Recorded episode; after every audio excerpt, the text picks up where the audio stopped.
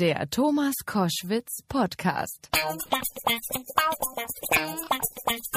Koschwitz zum Wochenende und es ist für mich persönlich eine große Freude, dass der Mann da ist. Er heißt Moose T. Wir verdanken ihm Hitsingles wie Sexbomb. Da habe ich sehr drauf gestanden, weil ich Tom Jones sehr mag. Muss mir gleich nochmal erzählen, wie es zu dieser Zusammenarbeit kam. Horny und, und, und. Jetzt gibt's ein neues aktuelles Album. Das trägt den Titel Where is the Love? Wo ist die Liebe? Gute Frage. Herzlich willkommen, Moose T. Hallo, vielen Dank für die Einladung. So, jetzt äh, kommen wir mal gleich zur gleichnamigen Single auf dem Album. Where is the Love? Was ist der Background zu diesem Song? Where is the Love? Das ist ja im Prinzip ähm, ein Thema, was äh, Künstler im Allgemeinen, aber natürlich auch Musiker immer sehr umtreibt. Also ich sag mal so, die Beatles haben ja alle schon über die Liebe erzählt, was es eigentlich zu sagen gibt. Love, love, Und da, love. love, love, love, genau. Das musst du jetzt natürlich die nächsten äh, 100 Jahre irgendwie versuchen, immer auf eine neue Art darzubieten. Und sogar ein Song für Horny ist ja für mich ein modernes Lieblingslied. Ist auch wieder auf dem. Liebeslied, genau, das ist auch mit drauf. Und Where's the Love ist tatsächlich irgendwie so ein bisschen auch unserem Zeitgeist geschuldet. Irgendwie, also so ein bisschen, wo ist die Empathie? Lass mal wieder ein bisschen näher zusammenrücken. Und das natürlich toll interpretiert von einem Andrew Roachford, ein phänomenaler Sänger, mit dem ich schon oft zusammengearbeitet habe und der neben seinem eigenen Zeug gerade noch Mike and the Mechanics bespaßt. die es dringend bra- brauchen mal wieder. Ich Ganz freu mich- genau. Ich freue mich sehr, dass es die immer noch gibt. Ähm, wir hören mal kurz in das Album rein. Super. So, das war deine Minute, das neue Album mit auch natürlich Sachen, die es eben schon mal gegeben hat. Ähm, was mich fasziniert ist, äh, hast du die, die, die Hochzeit gesehen von Meghan Markle und Prince Harry? Ich war auf Reisen und ich habe in jeden Flieger, in den ich gestiegen bin, haben mir die Stewardessen erzählt, was gerade abging. Die haben Okay. das komplett verfolgt über Social Media und so. Du bist ja ein, ein, ein Produzent, der auch sozusagen aus, aus Headlines was bauen kann. Ja. Äh, wenn du diesen Pfarrer gesehen hast, Ja. der nämlich The Power of Love Richtig. beschrieben hat, Ja. da, und er hat es wie ein Song vorgetragen. Ganz genau. Dann hast du da einen Song im Grunde genommen. Den muss man instrumentieren und schon hast du eine neue Hitsingle. Absolut. Also um das sogar noch ein bisschen jetzt irgendwie äh, äh, aufzumachen, das Thema, es gibt ja diese ber berühmte äh, Textzeile von Martin Luther King, I have a dream. Also Ja. so in dem Style ist das ja schon fast. Und das Eben. ist ja oft in Musik gesampelt worden. Also du kannst theoretisch genau diesen, diesen tollen Pfarrer kannst du im Prinzip auf eine coole Musik packen und du hast ein geiles Ding am Start. Moose T ist mein Gast bei Koschwitz zum Wochenende. Für die Damen und Herren, die sagen Moose T, ja, den habe ich jetzt im Fernsehen gesehen. Äh, der ist Produzent, der hat mit den Großen der Welt, über die wir gleich noch sprechen werden, zusammengespielt und gearbeitet. Ähm, T ist Mustafa. Ganz genau. Also die Abkürzung von Mustafa. Äh, da, so, also weil das ist sozusagen die die englische Verballhornung oder wie kann man es nennen? Genau, so ein bisschen so Sch- Schickmachung, so Künstlernamenmäßig. Also Okay. weil Mustafa, die Abkürzung ist ja M-U-S-T-I normalerweise und Musti ist ein bisschen netter. Das hat ein findiger Freund für mich vor 30 Jahren erfunden. Okay. Äh, warum gab es diesen diesen Wunsch, so ein, so, ein, so ein Pseudonym zu entwickeln? Du, das kam noch nicht mal wegen der Musik, sondern ich habe damals den ersten Baseballverein in Hannover mitgegründet. Ach. Und damit wir ganz besonders cool sind, haben wir halt un auf dem Trikot hinten unseren Namen gemacht, aber immer so auf eine coole Art. Also einer hat sich einen amerikanischen Namen, wie auch immer. Und meiner war dann auf einmal Moose T. Und den habe ich dann seitdem behalten. Ach cool. So und ich habe gesagt, die großen Produzenten. Also du hast, ich bin bin von vielen völlig begeistert. Aber Quincy Jones, mit dem hast du auch gearbeitet. Ja, genau. Also das war, das war das eine ist ganz, ja ganz ein Genie gerade. äh, Genie und das ist natürlich für mich auch ein Vorbild, weil er natürlich auch erstmal selber als Musiker angefangen hat, dann als Arrangeur mit mit unfassbaren Jazzgrößen zusammengespielt und dann natürlich mal kurz so ein paar Brett Michael Jackson Alben produziert, Soundtracks gemacht, Filme aber und so. ohne den wäre der ja gar nichts geworden, der Michael. Jackson. Es, es war ein Team, es war ein Team-Effort, das muss man sagen. Michael ist natürlich eine wichtige, eine, eine wichtige Instanz da drin, aber mit ihm Rod Temperton. Und wenn dann so einer mal fragt, sag mal, kannst du mal meinen äh, Titel, den äh, Stomp remixen, das war glaube ich 1996, dann ist das für mich schon so eine Art Ritterschlag gewesen. Das glaube ich sofort. Musti ist mein Gast bei Koschwitz zum Wochenende. Du hast, äh, ich habe es am Anfang gesagt, auch äh, mit Tom Jones zusammengearbeitet, Ja. den ich in meinem Leben mehrfach treffen durfte.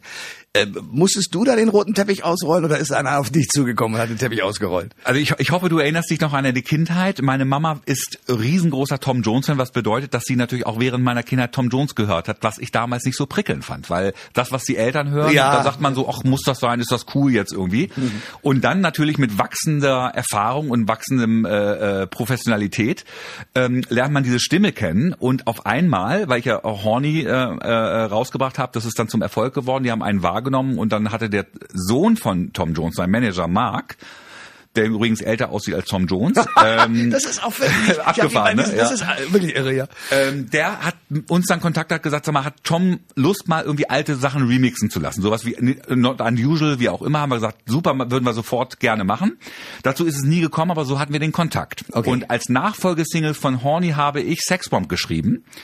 Also wirklich Tom auf dem Leib, weil wir gesagt haben, das probieren wir jetzt. Und der hat sofort zurückgerufen und hat gesagt, geiler Titel, lass uns das machen. Hat nur eine Sache verändert. Ich hatte geschrieben, Sexbomb, Sexbomb, I'm a Sexbomb. Also wirklich eine Hommage an Tom. Und er hat gesagt, lass uns das bitte ändern. Ich, ich bedanke mich für das Kompliment, aber lass uns das bitte allgemeiner, lass uns über jemanden singen. Also Sexbomb, Sexbomb, you're a Sexbomb. Okay. Wobei er wirklich äh, eine war, denn ich meine, die Schlüpfer bei ihm sind ja wirklich Immer ernsthaft noch. geflogen. Immer noch. Ich das habe ihn letztes Jahr ähm, auf Ibiza gesehen im, im Herbst und Tom ist mittlerweile stolze 77 Jahre Das alt. ist auch irre, Und oder? es fliegen immer noch die Schlippis. Das ist nicht zu fassen. Dieser ja. Typ ist, ich habe große Verehrung für den, vor allen Dingen diese Stimme. Der ist ja irgendwie Bergarbeitersohn. Ja, Wahnsinn. Äh, und äh, ich habe, es gibt ein Bild, in der Tat, meine Mutter hat den auch geliebt, äh, wo er auf dem Rücksitz seines ersten Rolls Royce schläft. Geil. Das war in der bunten damals, glaube ich. Und ich dachte, wow, Ja. was für ein Typ. Und ganz ehrlich, sag mir mal, wen gibt es noch heutzutage, der so eine wiedererkennbare und so ein, also ein Organ einfach hat? Ja. Fällt mir keiner ein. Musti ist mein Gast bei Koschwitz zum Wochenende. Lass uns mal zusammenzählen, wen du dir so alles in dein Leben schon geholt hast. Das waren ja nicht wenige. Große Künstler. Äh, Simply Red, Missy Elliott. Wie schaffst du das? Ich meine, klar, du hast mit deinem Produzentendasein wahrscheinlich den Ruf erarbeitet. Mhm. Aber wie läuft's dann ab? Also jetzt bei Tom Jones war klar, der Sohn hat, sagte, der Typ ist Genau. gut. Aber wie läuft's bei den anderen? Also gut, dass es so ist, weil ich glaube, am Anfang muss man tatsächlich mit seiner Arbeit überzeugen. Man macht was, das finden dann irgendwann Leute gut, die die Künstler kennen, also sei es Manager, seien es irgendwie Plattenfirmenleute, die empfehlen dich dann weiter. Irgendwann natürlich, wenn du das Glück hast, einen eigenen Erfolg zu haben, also sowas wie Horny Sexbomb natürlich, das katapultiert dich in so eine Ära, wo dich die Künstler als Kollegen wahrnehmen und da natürlich auch die Wege kurz sind. Also ganz viele von den Leuten, mit denen ich ganz früher zusammengearbeitet habe, die habe ich ja nie persönlich getroffen. Irgendwann ändert sich das, weil die dann natürlich irgendwie sagen, oh, okay, das ist irgendwie, ne, wir, wir nehmen das wahr und äh, respektieren die Arbeit und das ist dann natürlich ein, ein besseres Arbeiten, wie ich finde. Ja, ähm, wie ist deine Rolle und dein Verständnis? Also du bist jetzt gerade im Fernsehen gewesen, reden wir gleich drüber, ähm, aber du warst ja vorher sozusagen auch immer der Mann hinter den Kulissen. Richtig. Also man konnte dich in der in der Branche, Radioleute, Fernsehleute, die mit Musik zu tun haben, äh, wissen und wussten alle, wer du bist. Mhm. Aber sagen wir mal, das Gesicht dazu ist jetzt nicht so in den Vordergrund gerückt Richtig. gewesen. Äh, War das eine Rolle und ist das eine Rolle, die dir gut gefällt? Oder hast du gedacht, nee, ich muss eigentlich selber auch in den Vordergrund, aber geht eigentlich nicht, weil ich ja die ganzen Sänger Mhm. immer davor habe? Ich mag das Saisonale eigentlich ganz gerne. Dass wenn man, wenn man hinter den Kulissen arbeiten will, macht das, äh, macht man das. Wenn man mal wieder auflegen will, live spielen will, dann macht man das. Wenn man, wenn man jetzt selber eine Platte machen will, dann macht man das. Aber ich glaube, das sind auch ein bisschen die Zeichen der Zeit, dass du so ein bisschen, also ich betrachte mich als Filmregisseur. Und sogar diese haben ja heutzutage, guck dir so einen Quentin Tarantino Ja, an. na, das ist ein Popstar. Der, der, der, ne, so. Ja. Der macht dann selber bei seinen Machen, Sachen mit. Und ich glaube, so kann man das den Menschen ganz gut verständlich machen, dass man auch mal sagt, ey, ich spreche lieber selber über meine Geschichten und nehme dann quasi die Sänger wie meine Schauspieler. Ich bin Filmregisseur, besetze meine Lieder, habe eine Story, das sind die Songs und so macht mir es tierisch Spaß. Und wie gehen die Interpreten damit um? Sagen die, okay, weil normalerweise das Ego von diesen Leuten ist ja auch nicht zu unterschätzen. Äh, stimmt, da hast du recht, das Ego ist nicht zu unterschätzen. Auf der anderen Seite wissen aber auch diese Leute, dass heutzutage auch ein Musikproduzenten ein Kollege ist tatsächlich, also auch wie, wie, ein, wie ein Künstler. Und dass man, guck dir David Guetta featuring, hast du nicht gesehen, Ja, an ja, und, ja, klar. und, und äh, ein Giorgio Moroder, der Sachen gemacht hat und so weiter und so fort mit vielen Künstlern. Also insofern finde ich das schön, dass da so ein bisschen der die Modernität herrscht. Ja, wobei bei David Guetta, also ich habe ihn gesehen äh, in Paris, äh, wo er dann sozusagen nur ein paar Knöpfe gedreht hat. Also sein Live-Auftritt fand ich ein bisschen Ja. Armselig.